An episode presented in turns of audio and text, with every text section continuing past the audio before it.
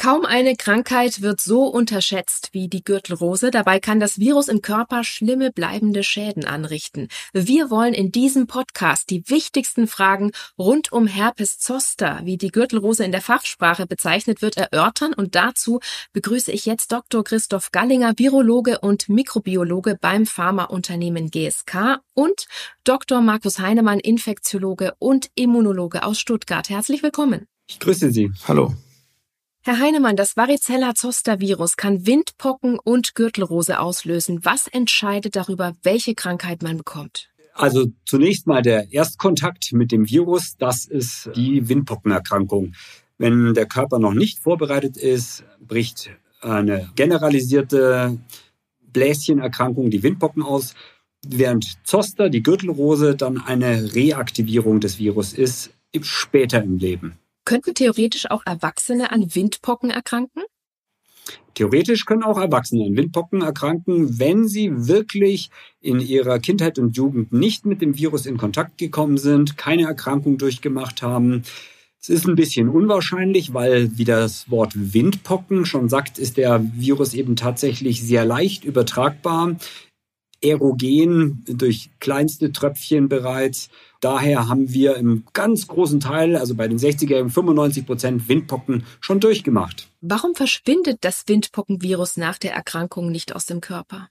Das Windpockenvirus versteckt sich in unseren Zellen. Es wird tatsächlich in unser Erbgut integriert. Es hat sozusagen eine DNA-Integrase, verpackt sich in den Zellen und schlummert dort, zum Beispiel in den Nervenzellen der Spinalganglien das ganze Leben über. Das wird man nie wieder los und es wird nur in Schach gehalten vom Immunsystem, hat aber jederzeit die Möglichkeit, sich wieder zu replizieren, sich wieder zu vermehren und dann entlang der Nervenstränge an der Haut zum Vorschein zu kommen. Herr Gallinger, gibt es dann überhaupt eine Immunität gegen Gürtelrose, wenn man an Windpocken erkrankt war? Also das Immunsystem reagiert natürlich auf die Windpockenerkrankung und bildet dann natürlich auch Antikörper aus gegen das Varicella-Zoster-Virus.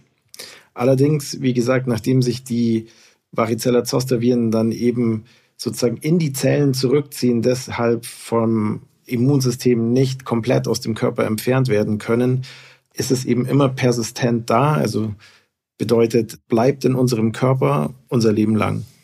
Jetzt ist das Zoster-Virus ein Herpesvirus. Es gibt ja noch andere Herpesviren. Gibt es da Gemeinsamkeiten?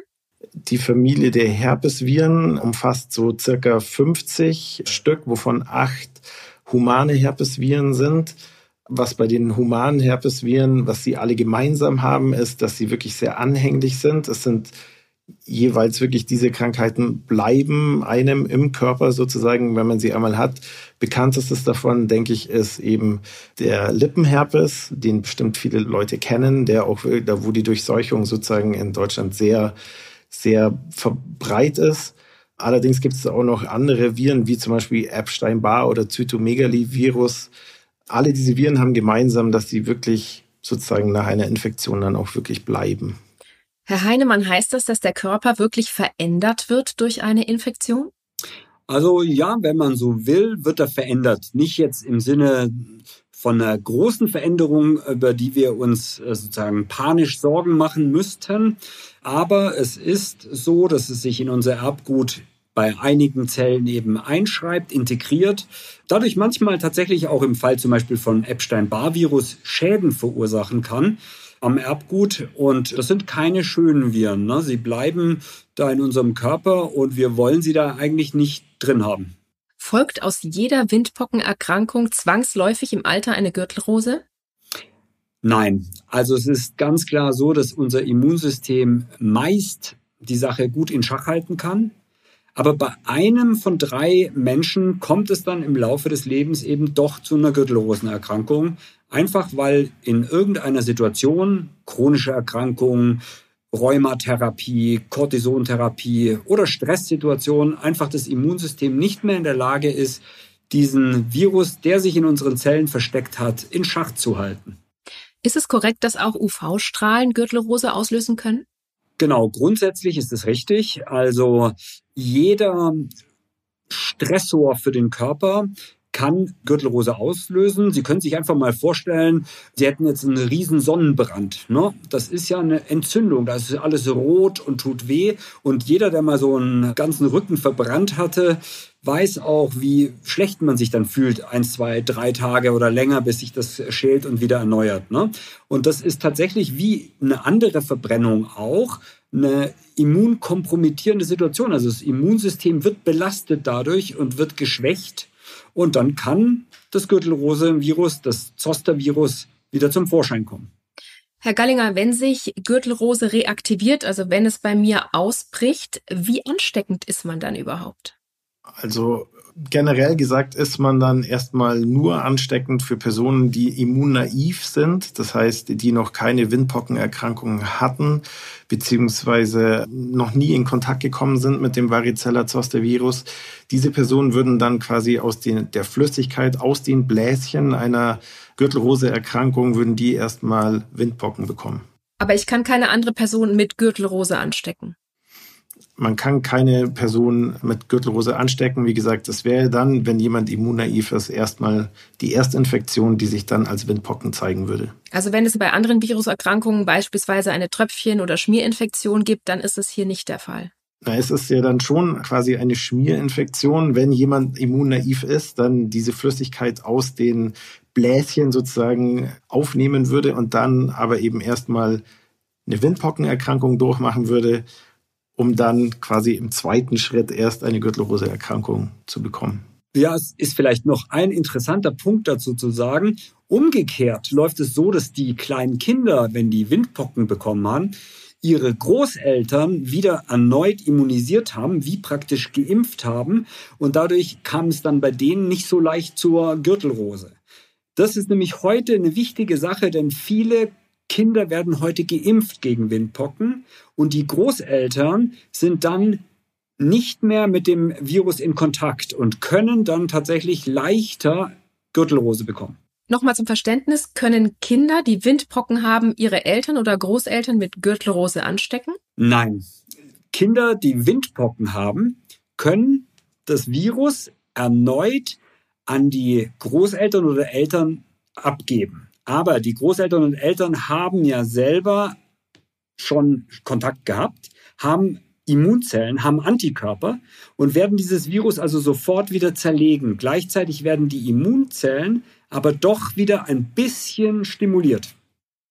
Bedeutet das, ein Gürtelrose-Patient könnte sogar arbeiten gehen, weil er niemanden ansteckt vor Ort, der schon Windpocken hatte? Nein, um Gottes Willen nicht. Auf keinen Fall.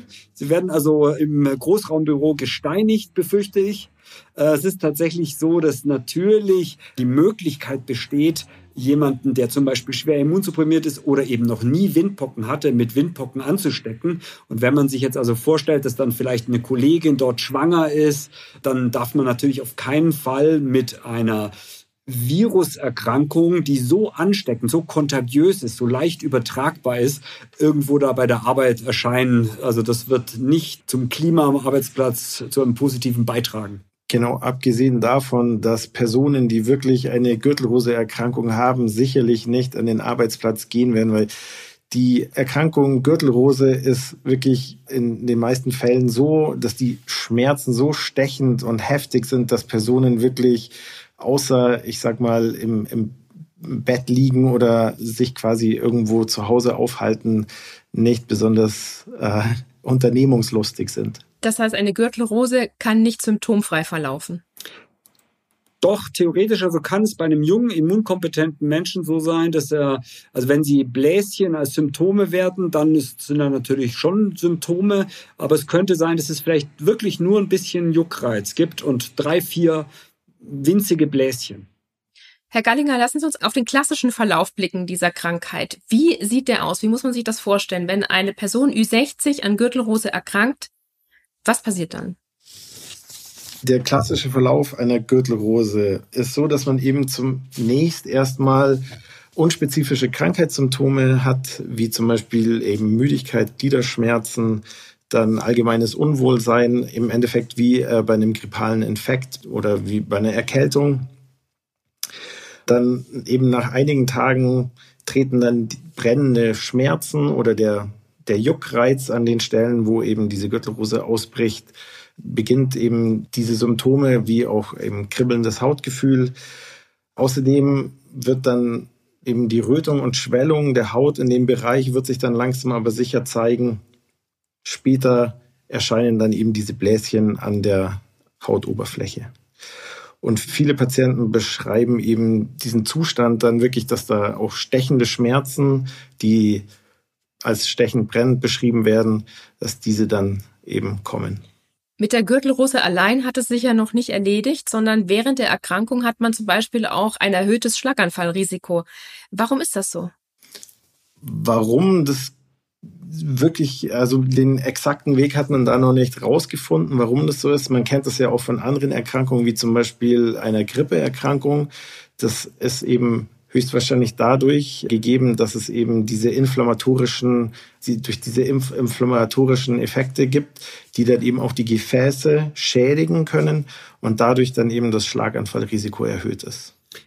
Also genau, ein wichtiger Mechanismus, den wir bei allen Viruserkrankungen haben, jetzt auch bei Coronaviren, ist natürlich, wenn da äh, Gefäßentzündung oder größere Formen von Entzündung im Körper sind, dann ist das eine Belastung fürs gesamte Blutsystem.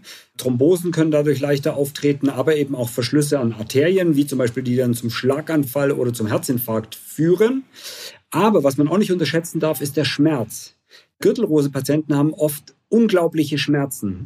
Und Schmerz führt zu starken Blutdrucksteigerungen. Ne, das kennen wir aus der Anästhesie, aus, von Operationen. Da ist die Schmerzkontrolle ganz wichtig, weil sonst der Blutdruck durch die Decke geht.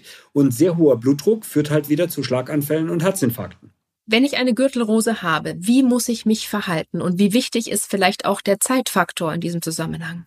Das Wichtigste quasi, wenn ich den Verdacht auf eine Gürtelrose habe, ist, dass ich so schnell wie möglich zum Arzt gehe und dort wirklich auch klar mache, dass ich denke, dass ich eine Gürtelrose habe, dass da auch wirklich die Diagnose dann in die richtige Richtung läuft. Also man sagt in der Regel sind es 72 Stunden, ist so das Zeitfenster, in dem man wirklich noch gut was gegen eine Gürtelrose unternehmen kann, um dann eben auch die Folgekomplikationen wie eben die schon genannte Postzosterneuralgie, das heißt diese stechenden Nervenschmerzen, die einem dann eben zum Teil Wochen oder auch über Monate, teilweise auch länger noch bleiben, dass man da wirklich effektiv was dagegen unternehmen kann.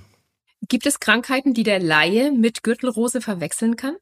Unglaublich viele. Denn letzten Endes, jeder Schmerzzustand kann erstmal sozusagen als Gürtelrose interpretiert werden, aber kann was ganz anderes sein, kann aber dann doch wieder sozusagen auch eine Fehlinterpretation sein, dass man sagt, das ist nur ein Bandscheibenvorfall oder das ist ein Muskelfaserriss und in Wirklichkeit ist es eben eine Gürtelrose. Also dadurch, dass Schmerz eben eins der Hauptsymptome ist, kann jeder Schmerzzustand eben irgendwo auch das Chamäleon Gürtelrose sein. Und genauso sind bläschenbildende Erkrankungen, davon gibt es natürlich auch viele, Herpes simplex Typ 1, Herpes simplex Typ 2, bis hin jetzt zu den Affenpocken sind natürlich alles Erkrankungen, die dann auch ähm, Differentialdiagnose Gürtelrose beinhalten. Ist dann der Hautarzt der richtige Ansprechpartner, wenn ich Bläschen auf meiner Haut entdecke? Also grundsätzlich ist es kein schlechter Ansprechpartner. Die Frage ist halt, wie schnell bekommt man einen Termin und kann die zeigen? Ähm, wir haben ja vorher schon ein paar Mal gesagt, Time matters. Es geht wirklich darum, schnell zu reagieren. In dem Fall ist Zeit eben Nervenschutz, denn je länger die Entzündung abläuft, desto schwerer wird der Nerv geschädigt. Und wenn man halt dann einen Hautarzttermin in vier Wochen hat, das nützt nichts. Ne? Also man muss, wenn man den Verdacht hat, das könnte Gürtelrose sein, man hat Schmerzen, man hat Bläschen, dann sollte man schon schnell eine kompetente Stelle aufsuchen und da eben einen Hausarzt zu haben, einen Ansprechpartner, der vielleicht auch zügig verfügbar ist und bereit ist, schnell zu helfen, das ist unheimlich wichtig. Herr Heinemann, wie ist es zu erklären, dass bei einer Gürtelrose dieser Ausschlag vor allem auch um den Rumpf herum auftritt? Also es müsste eigentlich Halbgürtel heißen, dann ist es oft meistens äh, nur auf eine Seite erstmal, kann aber auch beide betreffen wir haben einfach ganz viele Spinalnerven, die aus der Wirbelsäule rauskommen und dann so gürtelförmig nach vorne in Richtung Brustkorb, in Richtung Bauchnabel laufen. Ne? Und die laufen entlang unserer aller unserer Wirbelsegmente von der Halswirbelsäule bis äh, runter zum Becken eben gürtelförmig nach vorn und Entlang dieser Nervenbahn kommt dann das Virus zum Vorschein und hinterlässt dann eben genauso eine gürtelförmige Bläschenspur. Und das hat der Krankheit im deutschsprachigen Raum diesen Namen gegeben. Wir haben ja schon gelernt, dass gerade ältere Menschen schwerere Verläufe haben und auch Folgeerkrankungen ja erleiden können. Was raten Sie denn Patienten, die Spätfolgen haben? Also Spätfolgen sind immer nicht schön. Bei allen Sachen sind Spätfolgen natürlich am schlechtesten zu behandeln. Wichtig ist die Schmerztherapie, weil die Spätfolgen manifestieren sich eben oft in einem neuropathischen Schmerz und dann ist eine suffiziente, gute Schmerztherapie wichtig.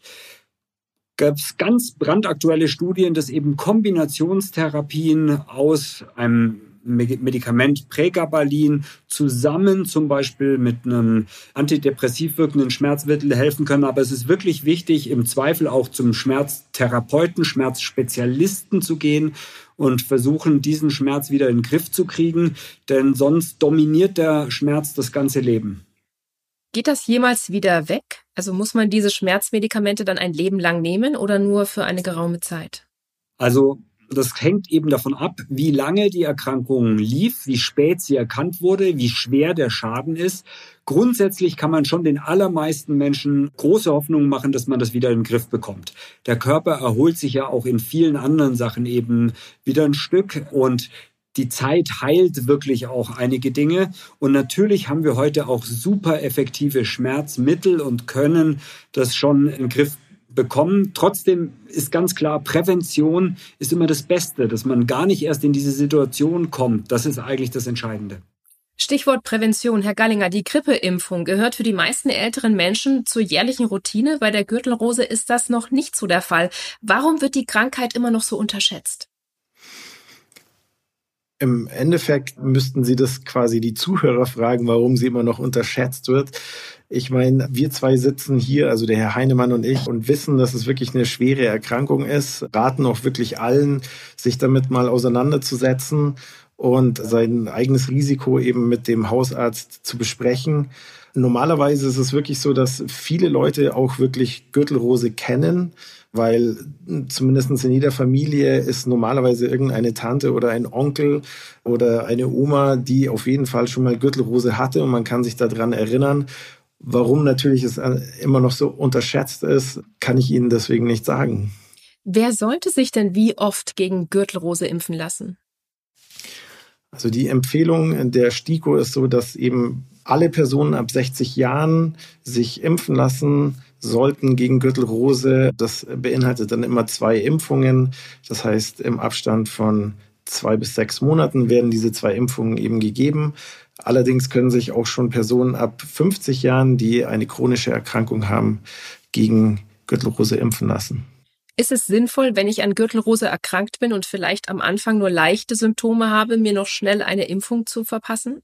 Ich glaube, quasi während diesem Gürtelrose-Ausbruch ist es nicht ratsam, sich impfen zu lassen. Allerdings, wenn man wirklich mal eine Gürtelrose hatte, und alle Personen, mit denen ich gesprochen habe, die schon eine Gürtelrose hatten, haben gesagt, ich möchte sowas in meinem Leben nicht nochmal erleben, weil wie gesagt, wir hatten es ja schon erwähnt, es hat wirklich sehr schwere, stechende Schmerzen, bringt diese Krankheit mit sich, dass Personen teilweise nachts nicht schlafen können, sozialen Leben nicht mehr teilnehmen können.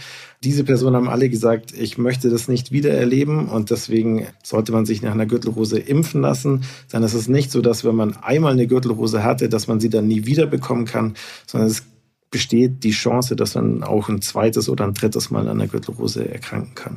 Ja, das würde ich auch nochmal unterstreichen. Und ganz wichtig, es sind dann trotzdem auch zwei Impfungen notwendig. Dann selbst ähm, ärztliche Kollegen denken dann manchmal, jetzt hat man schon eine Gürtelrose gehabt, das ist ja wie die erste Impfung und dann kommt dann einfach nur eine Impfung, aber das Impfschema muss vollständig gemacht werden, um einen wirksamen Schutz zu geben. Also es sind zwei Impfungen, die eben im Abstand von zwei bis sechs Monaten gegeben werden und es ist halt auch so, dass man nicht wirklich in die Erkrankung reinimpft, sondern die Symptome, das äh, sollten vollständig abgeklungen sein. Nicht unbedingt der neuropathische Schmerz. Da haben ja gesagt, der kann jahrelang halten, da könnte man sich ja dann nie impfen. Ne? aber diese Bläschenentzündung, die sollte dann schon weg sein und dann kann man impfen. Und wenn man sich doppelt hat impfen lassen, dann ist man ein Leben lang geschützt? Die aktuellen Studien gehen jetzt mal von wirklichen sozusagen Daten, also die, man nennt es Real-Life-Daten, also die wirklich gesammelt worden sind von Personen, die geimpft worden sind, gehen jetzt bis zu zehn Jahre. Allerdings gibt's hier auch Berechnungen oder Modelle, die das Ganze natürlich noch länger denken, dass diese Impfung noch länger hält. Das geht bis zu 25 Jahre. Ist es sinnvoll, bei anderen Viruskrankheiten kann man ja einen Impftiter bestimmen. Ist es sinnvoll, den vorher bestimmen zu lassen vor einer Impfung oder würden Sie empfehlen, einfach die Spritze rein? Nachdem man ja nach einer Windpockenerkrankung ständig einen Titer hat gegen das Varicella-Zoster-Virus, da sich diese ja im Körper aufhalten und vom Immunsystem in Schach gehalten werden, hat man so generell laut den Studien immer so einen Titer um die 1300. Das bedeutet, dass es gar keinen Sinn macht, hier eine Titerkontrolle zu machen, sondern man sollte wirklich einfach sich gegen die Gürtelrose impfen lassen, wenn man natürlich weiß, dass man vorher die Windpocken hatte. Wir sind ja in den vergangenen Jahren durch Corona sehr sensibilisiert worden, was die Art von Impfstoffen angeht. Was für ein Impfstoff ist der Gürtelrose-Impfstoff, Herr Gallinger? Der Gürtelrose-Impfstoff ist ein adjuvantierter Totimpfstoff. Das bedeutet, es ist nicht wie äh, die Corona-Impfstoffe ein mRNA-Impfstoff, die jetzt sehr durch die Presse gegangen ist, sondern es ist quasi ein, ein Impfstoff der klassischen Art, wo ein, ein Protein aus dem Varicella-Zoster-Virus zusammen mit einem Wirkverstärker gekoppelt ist, um hier eben eine äh, Immunität dann zu erzielen. Könnte die Gürtelrose-Impfung auch mit anderen Impfungen kombiniert werden? Prinzipiell ist es möglich. Das ist von der STIKO so vorgegeben, dass man zum Beispiel Totimpfstoffe kann man generell kombinieren miteinander und auch Tod- und Lebenimpfstoffe. Allerdings müsste man den Abstand bei einem Lebenimpfstoff müsste man dann natürlich nochmal den Abstand wählen, wenn man es nicht genau gleichzeitig gegeben hat, wenn man ihn danach geben wollen würde. Herr Heinemann, welche Personengruppen sind denn für eine Gürtelrose-Impfung gegebenenfalls ungeeignet oder gibt es einen falschen Zeitpunkt beispielsweise?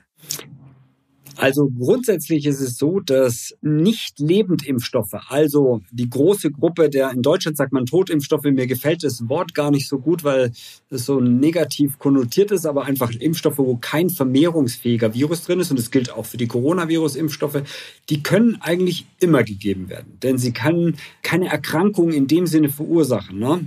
Man ist bei Lebendimpfstoffen, wie zum Beispiel Gelbfieberimpfungen, muss man schauen, dass man nicht äh, stark immunsupprimiert ist oder gerade eben eben sehr krank ist, weil dann theoretisch eben die Erkrankung angehen könnte, weil lebendige Viren drin sind. Diese Impfstoffe jetzt hier würden eine solche Problematik nicht tragen. Die könnte man eigentlich jedem geben. Natürlich, haben wir gerade gesagt, würde man nicht in die akute Gürtelrose Inflammation, in die akute Entzündung rein auch noch drauf impfen. Genauso, wenn jemand jetzt ein hohes Fieber hat, dann setzt man ihm nicht einem weiteren Belastung aus. Also solche Dinge sind Kontraindikationen, aber an sich kann das jeder bekommen, die Impfung, ohne dass er gefährdet wird. Und auch bei einer zum Beispiel leichten Erkältung oder Verschnupftsein, das spricht nicht dagegen, dass man nicht solche Impfungen, Totimpfungen durchführt. Das ist völlig okay. Ist die Gürtelrose eigentlich eine Krankheit, die aussterben wird? Wir haben vorhin schon mal darüber gesprochen, dass Kinder ja gegen Windpocken geimpft werden. Wenn also Kinder keine Windpocken mehr bekommen, dann gibt es ja später auch keine Gürtelrose mehr. Ja, so schön wäre das, aber Sie sehen ja an äh, ganz anderen Erkrankungen wie zum Beispiel Kinderlähmung oder Masern, die schon seit Jahrzehnten erklärt die WHO, dass wir die ausrotten wollen.